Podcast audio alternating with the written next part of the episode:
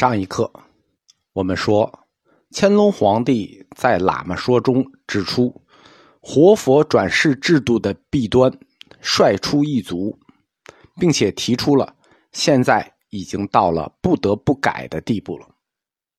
怎么改呢？怎么改？我们要先看一下以前活佛是怎么转世的。首先选出灵童，然后由西藏的四大寺。就是拉萨的三大寺：色拉、哲蚌、甘丹，加上日喀则的扎什伦布，派出活佛举行西藏原始的问卜仪式，就是由四大护法问卜，确定哪位灵童是活佛转世。这是不是有点像招标的时候，评标专家都认识，性质差不多？灵童是有好几个。但选谁不选谁，这个操作空间就很大了。人为问卜确定候选人机制，产生弊端，那简直是必然的，对吧？这种机制里有两个弊端：第一，是候选人你可以都控制，就是所有灵童都是你挑的，但是这个相对比较难，因为大家族啊，他一般都是聚居的，你不好说你选出五个灵童来都是一个村的吧？你得拉开距离啊！青海一个，康藏一个，安多一个，你一拉开距离，你就很难保证是你们家族想要确定的那个小孩对吧？再退一步说，就算你是个大家族啊，每个地方都有住着，很远，但你也不能保证你那个家族当时正好有几个小孩在出生阶段吧，就刚出生。这是候选人的弊端，还有一个。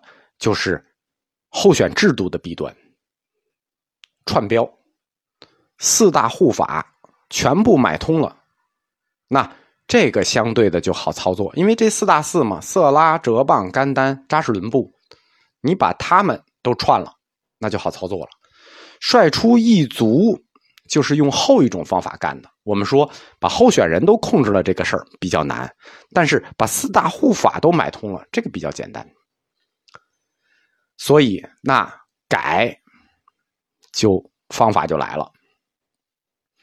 乾隆皇帝说：“佛岂有私，故不可以不进。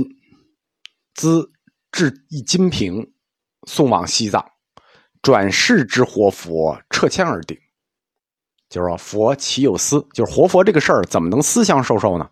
所以我不能不禁止这种私下串通的行为，特做一个金瓶子给你们送过去。以后活佛转世抽签决定，这样活佛转世制度的两个弊端，一下就给你卡死了一个，对吧？就是我们说串标这事儿，四大护法买通这事儿，我就给你卡死了。你得抽签有本事你去搞另一个作弊方法，就是让所有的候选灵童都是你们家的，你怎么抽都是你们家的，这行。这个制度就能彻底杜绝活佛转世的弊端吗？那也不能。皇上也知道不能，乾隆皇帝是个非常务实的人。他说：“虽不能尽去其弊，较之从前以人之受益者，或略公矣。”这句话就是说，金瓶撤迁这也不是最好的制度，但是比你那个一个人受益去操纵，这话已经点出来了，就是你们以前是以人之受益干的，总比你以人之受益干要公平。他为什么金瓶撤迁制度也有弊端呢？就不能尽去其弊？就是我说的，他还有一个漏洞，就是你可以操纵候选人。他难归难啊，但不是不能。比如说，你五个灵童你是很难，但如果这次你就挑出两个灵童来，都出在一个家族，行不行？他也行。这就好像有一种很高级的伪民主制度。谎称自己是民主，其实他不是民主，就是他给你选票让你选，但是候选人是他定的，那你只能选我定的候选人，叫伪民主。乾隆皇帝在那个时候他就意识到了金瓶撤迁制度也会出现这种类如伪民主一样的弊端，而且乾隆皇帝他想的很细，他把操作上的弊端也给你堵了，什么意思呢？还有一个弊端。就是假抽签金瓶撤迁是你都操纵不了。但是如果抽签现场你作弊呢？你给一个象牙牌里做了标记，对吧？打麻将的人就知道，你一摸就知道这花色，都不用翻过来看。所以，金金瓶撤签这个制度，它是有规范仪式的。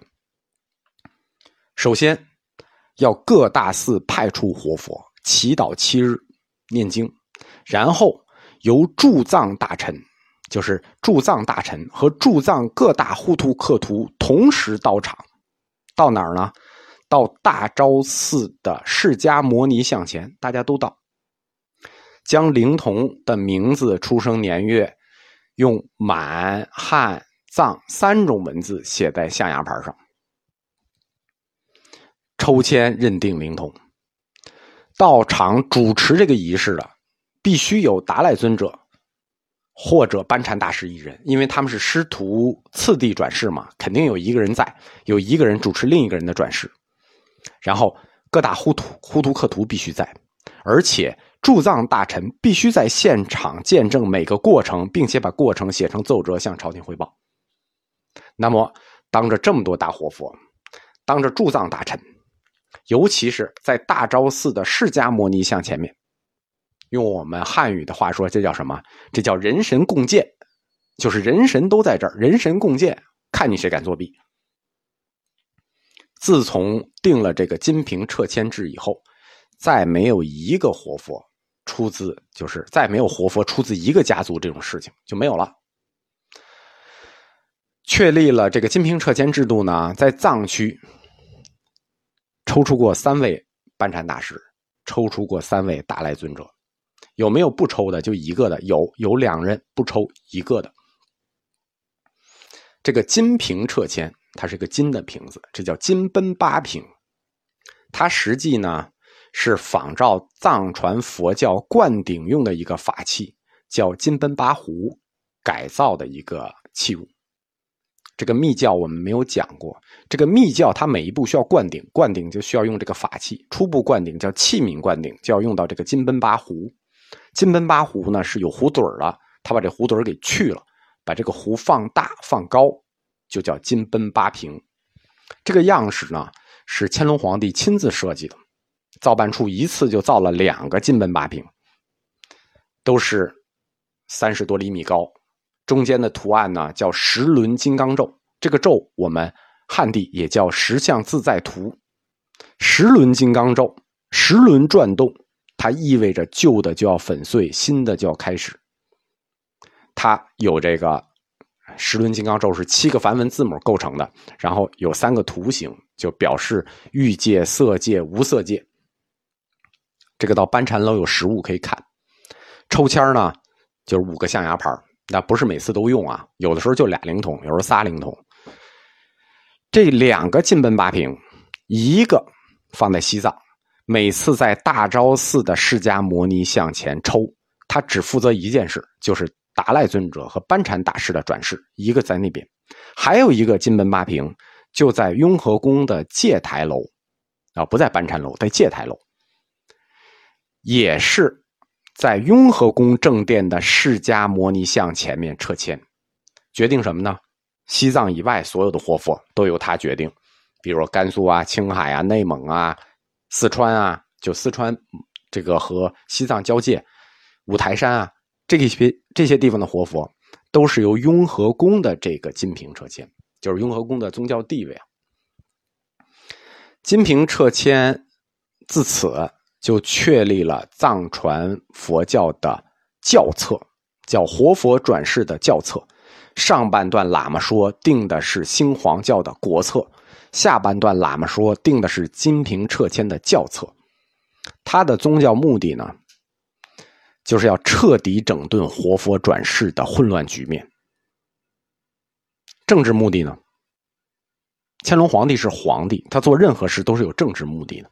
他不光是有宗教目的，说哎，你们这个宗教很混乱，我要整理整理。不是，他在喇嘛说最后说，说今之新旧蒙古未微怀德太平数十年，可得乎？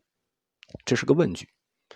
一个政治家做事，他始终会围绕一个中心，就是太平。巍巍怀德，太平数十年。问一下，可得乎？就说我干这件事情，就是为了保蒙古数十年的太平。在喇嘛说的最后一句啊，乾隆皇帝提出了金瓶撤迁这次宗教改革的最终目的。一句话，和内外蒙古之愿，安葬几番，定国家清平之基于永久。这就是整个喇嘛说这篇文章的核心。我本来还想再解释一下，但是我觉得多余，因为这句话很好听。再说一遍，我们这课结束。和内外蒙古之愿，安葬几番，定国家清平之基于永久。